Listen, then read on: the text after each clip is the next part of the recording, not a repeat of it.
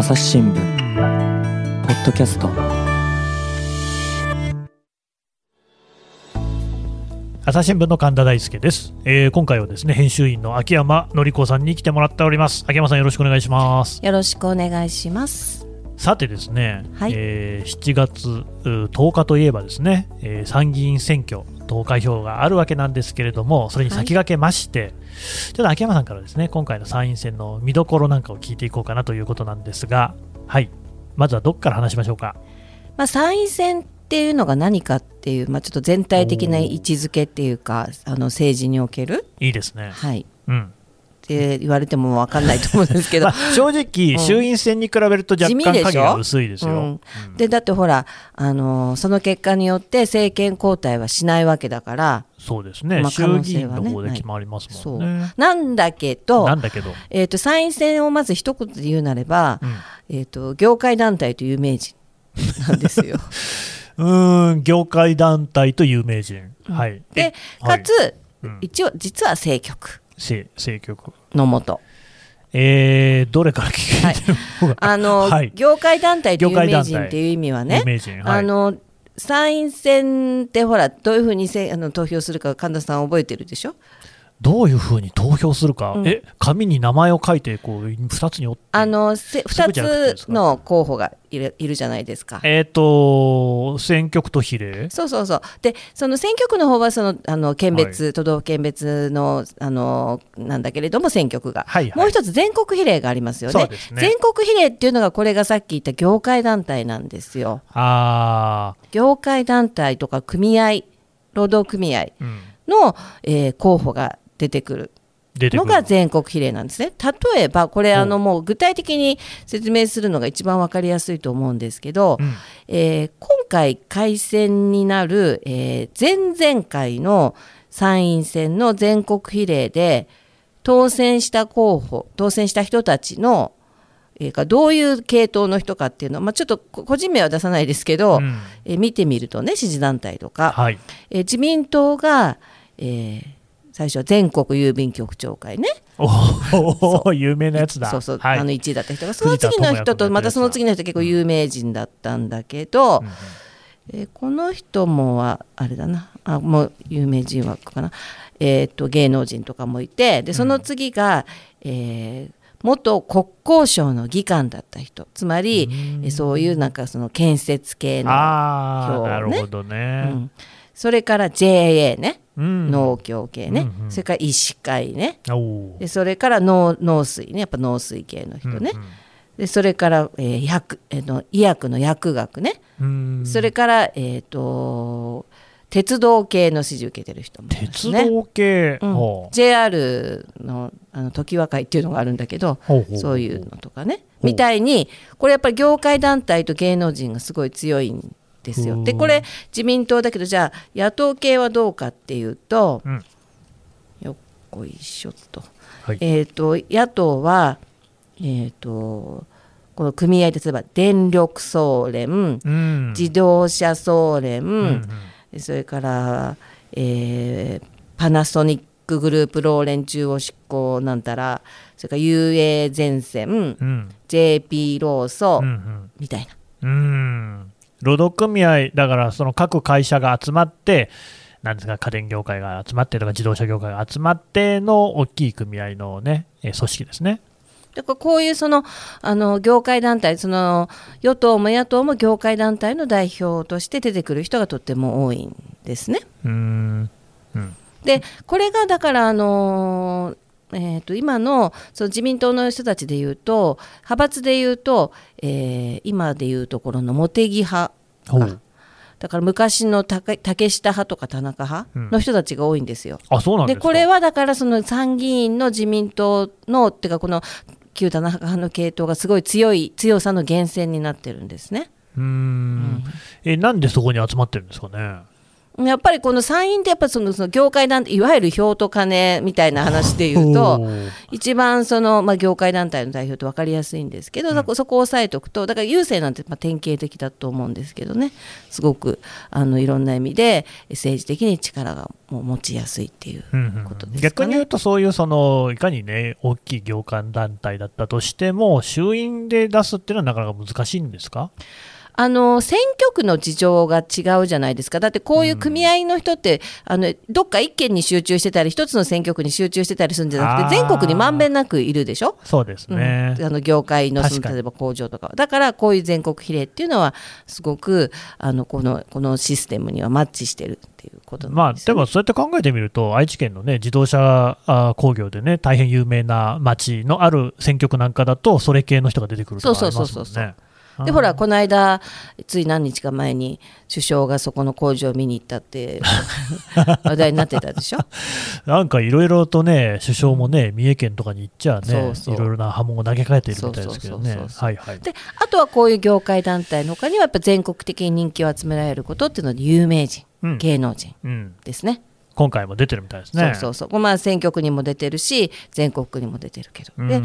そんな芸能人なんてあの効果あるのかって思うんだけどやっぱりそのあの国会議員の知り合いなんかに聞くと、うん。その自分の選挙とかその集会なんかがあるときに、えー女性の元アイドルとかを呼ぶともう50代以上のあのうん。有権者の男性にはもうねうん。がっつりらしいです。あのね、本当、正直、あの著名人の方といっても、こう本当にテレビで毎日見るような人ではないじゃないですか、あ確かにそういうその疑問もね、本当にっていうのもうなずけるんですけれども、やっぱ効果あるんですね。効果あるんですって。うーん、そうですか。まあ、それ出るのは勝手ですからね。はい。え、で、でもう一つそのさっき言ったその業界団体と有名人、うんだけど政局っていうのは、うんあの参議院選ってすごくそのさっきも言ったけど地味に見えるんだけど政局のすごい鍵を握っているんですね。うんというのは参議院選で勝ってえー与野党が逆転しないと政権交代できないんですよ。ああ、ほうほうほう。うん。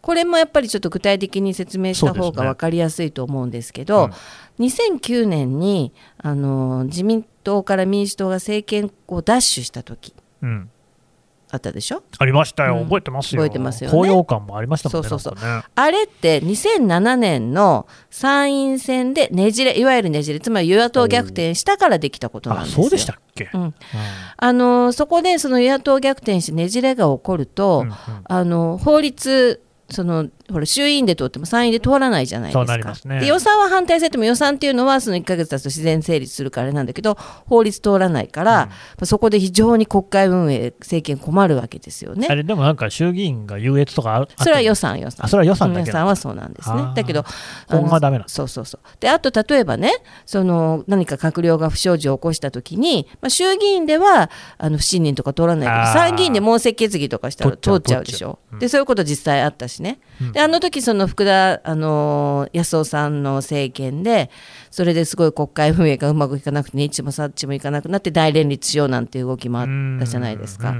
やっぱりその政権交代の前提となるのはその前の、えー参院選で、えー勝つことなるほどで。すね。うんだから逆にあの2009年に民主党が勝ってあの衆院選で勝ってわーい万歳って言って高揚感あってそのキャーキャーはしゃいでたら2010年の参院選で民主党は負けて、うんでここでまあ逆ねじれっていうか自民党が多数派になっちゃったわけですもうそこからもう本当に民主党は力なくなっちゃったんですよね民主党政権はねうんなる。ほど、なるほど。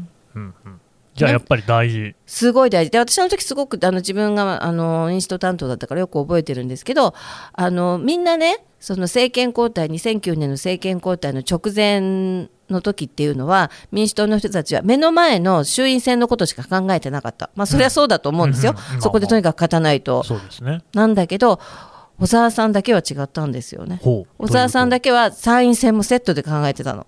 やっぱりこの人プロだなって思ったんですよ、やっぱりそこを見越してそっちも両方勝たないとダメだっていうね、うん。まあ、でもそのプロがやっぱりその党内のでなんかうちはもめ起こして出てっちゃったりして。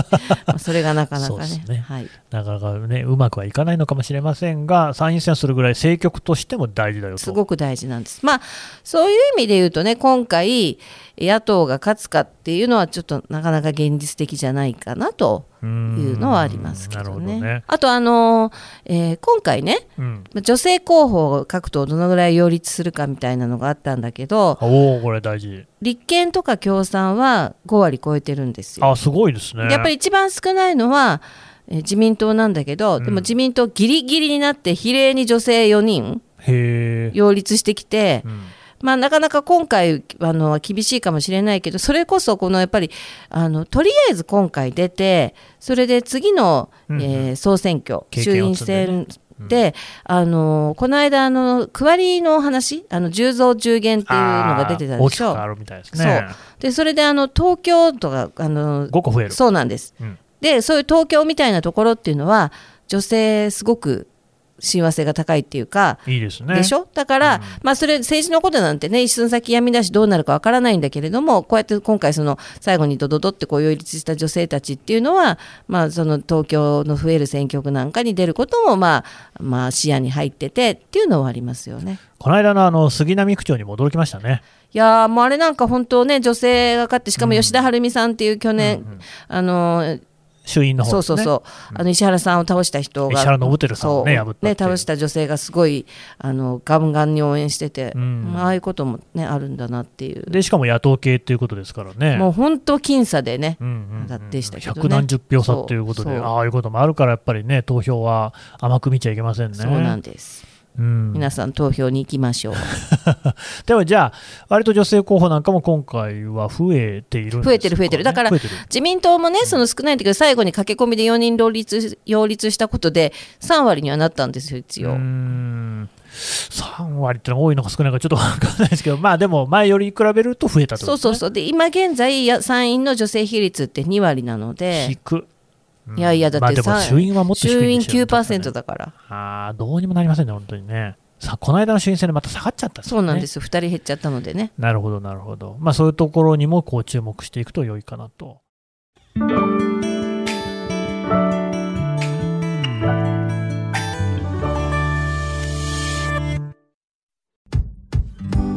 難しいニュースもポッドキャストで解説を聞くとちょっと理解できるかも朝日新聞デジタルのコメントプラスって知ってる？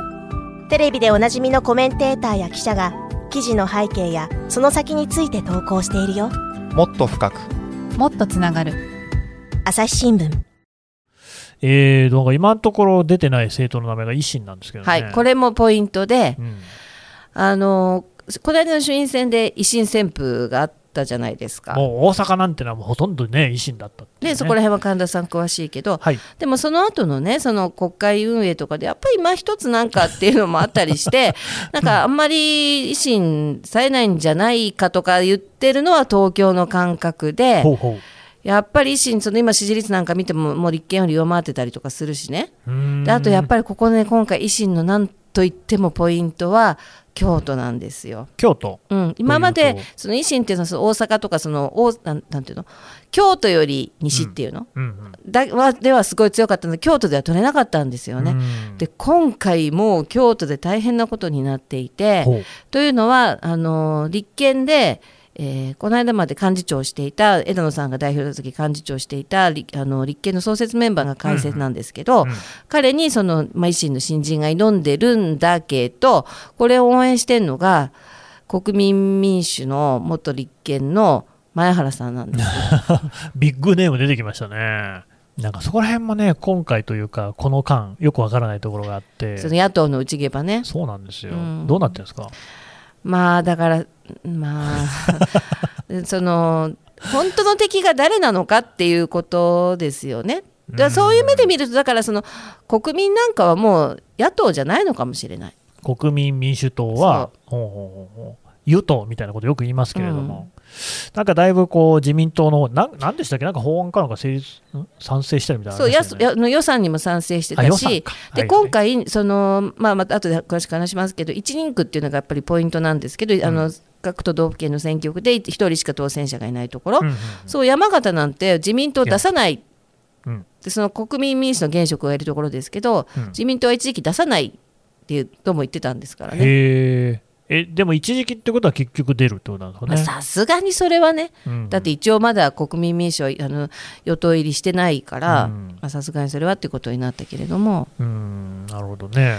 まあ、だからそういうことで言うとねさっきのあの維新の京都の話があったけど、うん。あの京都って立憲の泉代表の地元でもあるんですよ。あお膝元ですね。だから絶対負けられない戦いなんですけど、まあ、あのさっき言ってたそのあの野党がなんかよくわからないっていうところが含めて選挙後にはこの今の状況でいうと野党がすごく勝つとは、まあ、立憲あの維新は伸ばすかもしれないけど立憲が増やす要素ってなかなか厳しいと思うから、立憲の中でまた、えー代表どうするかっていう話になるかもしれ 早くな。ないいですか、話がね。まあ、わかんないですよ、投票がね、あの開票が全部まあ、くまでは、選挙は水物だしね。えー立憲が伸びる可能性もあるかもしれませんからね。うんちょじゃあ、一人区の話します？そうそうそう、あのそれで、そのさっきのその比例区はあの業界団体と有名人なんだけれども、あの都道府県別の選挙区の方は、やっぱ一人区っていうのがポイントなんですよ。うん一人区っていうのが32。うんあるんです。でこの1人区でどのぐらいそのあの勝てるかっていうことがやっぱ勝敗の奇数を握る。なるほど。うん、例えば2007年の、えー野党系が、まあ、つまり、えーあの時は民主党か民主党が勝った時っていうのは、えー6対23で勝ってるんですよ。6対23で、23が民主。そ圧倒ですねう。そうそれで、えー逆に2011 2010年の時には21対8で自民党が勝って。完全に逆転しましたね。さらに2013年に至っては、えー、29対2あ乾杯。完敗 はい。だったんです。なるほどだからこれがどれだけ制されるかっていうことなんだけど、うんあの去年の衆院選の時にほら野党共闘ってあったじゃないですか。ありましたよ。でその共産党とうんその一本化するみたいなね、でもあの後でそのそれをその反あのレビューした時にいやいやそれが逆に票を減らしたんじゃないかっていうふうにも言われましたよねだから今回、えーその一人区なんだけど、えーすっきりとしたその一騎打ちになっているところっていうのはその自民党対野党が12個しかないんですよ。あとは、えー野党が複数出てるうんうんから野党の票が分散しちゃう。なるほど。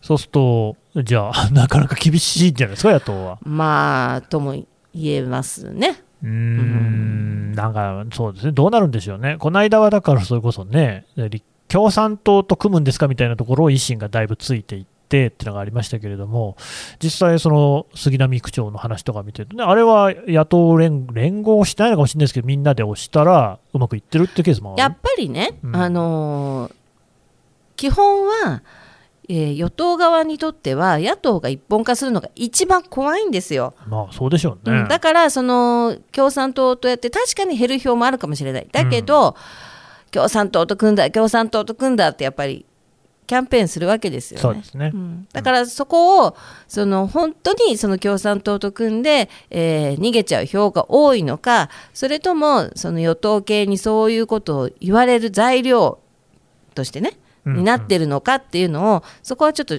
見極めた方がいいんですよね。うんあでも今回の参院選でそれこそね、その辺の結果が出るかもしれませんね。そうなんですだから、一騎打ちが12個しかないのでね、なるほど。だって野党が3人出てるところもあるんだもん。そんなに出てるんですか？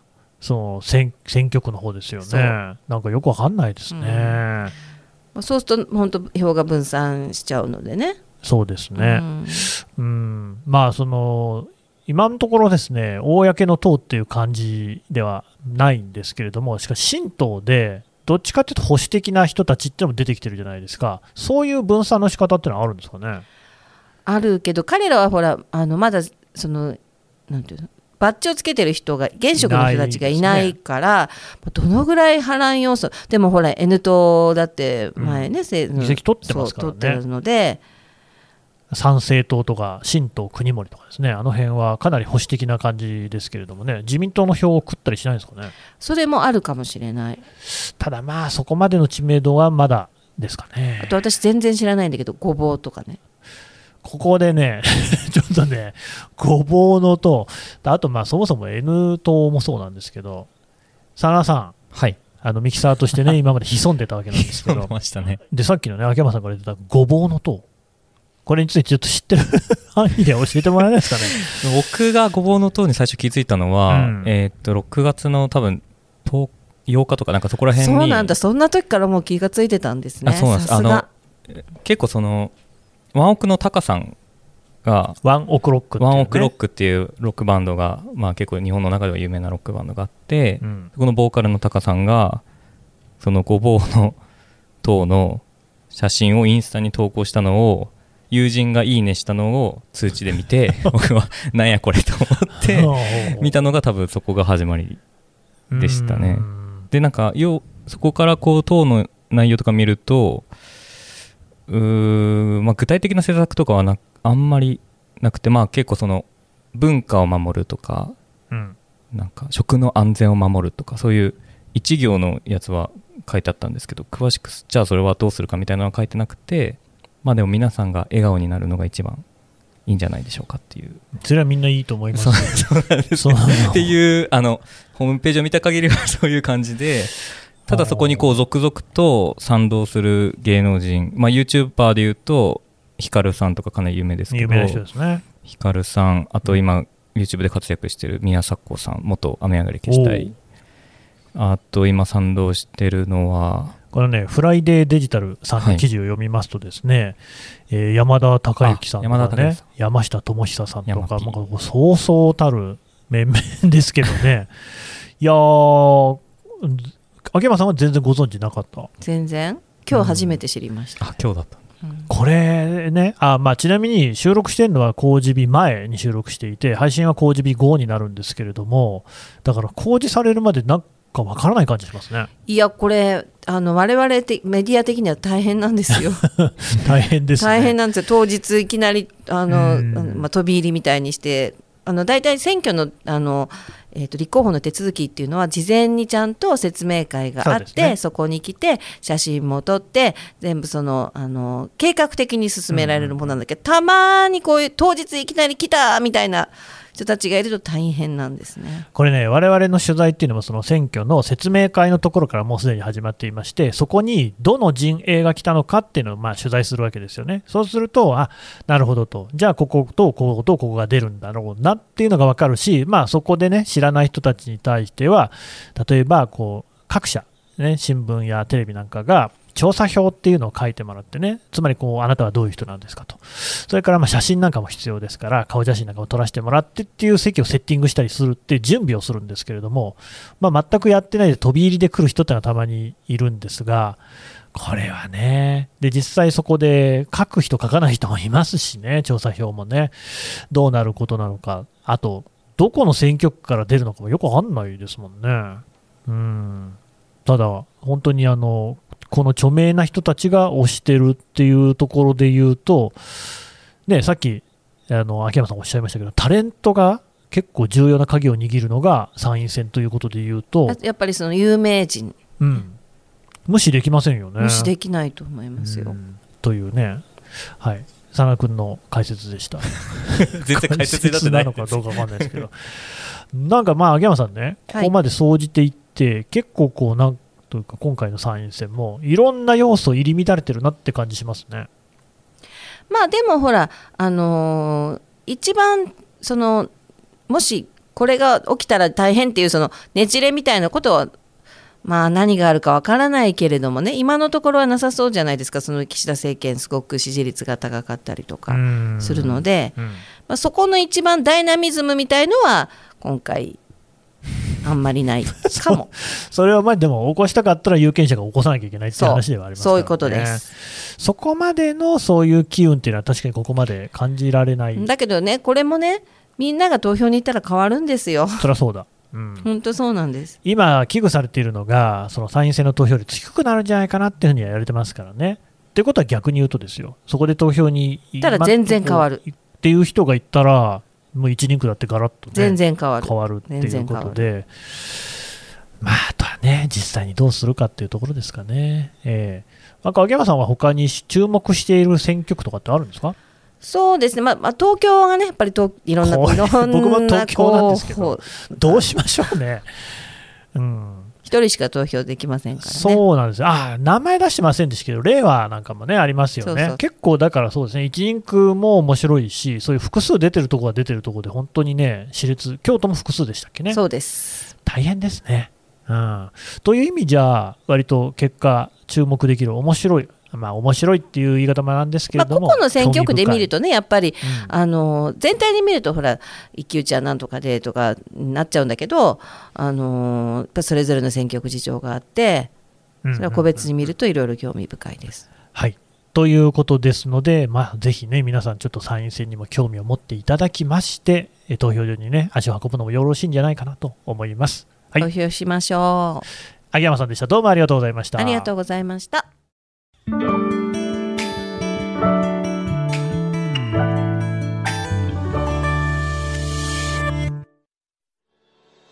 い、えー秋山紀子編集員のお話を伺ってきました。さてね、秋山さん、今回の参院選でも我々、えはい、ー開票日にですね、えーちょっとリアルタイムで配信をさせていただくと、こういう運びとなりましたですね。はい、はい。前回は衆院選でしたけれども、あの時も、えー8時ぐらいからやりまして、どうでしたか、あの時は？あんあのああいうその生配信的なこと私も初めてやったんですけどだからドキドキだったんですけどね、どうでした？すごいおも私が面白かったっていうのも変だけど面白かったです。そうですね。で、今回はですね、えーとまあ、またあの段取りが決まりましたらですね、正式に告知をさせていただきたいと思いますが、7月10日日曜日の8時に、えー開票が始まりますので、その時間に合わせて、えー、ツイッタースペース上かな？でリアルタイム配信をしでその中で配信を収録をしましてですね翌朝月曜日にえポッドキャストとして皆さんのお耳に届けようと思っておりますのでえこちらもですねぜひお聞きいただければと思います。秋山さんでした。どうもありがとうございました、ありがとうございました。えー朝日新聞ポッドキャスト最後まで聞いていただきましてどうもありがとうございました、えーアプリからですね番組のフォローそれから、えーこう評価をしていただくですねレビューっていうのもありますのでお願いしたいと思います。またあの我々最近あのツイッター上にコミュニティというのも設けております、えいずれも概要欄の方からご参加いただければと思います。朝日新聞ポッドキャスト朝日新聞の神田大輔がお送りしました。それではまたお会いしましょう。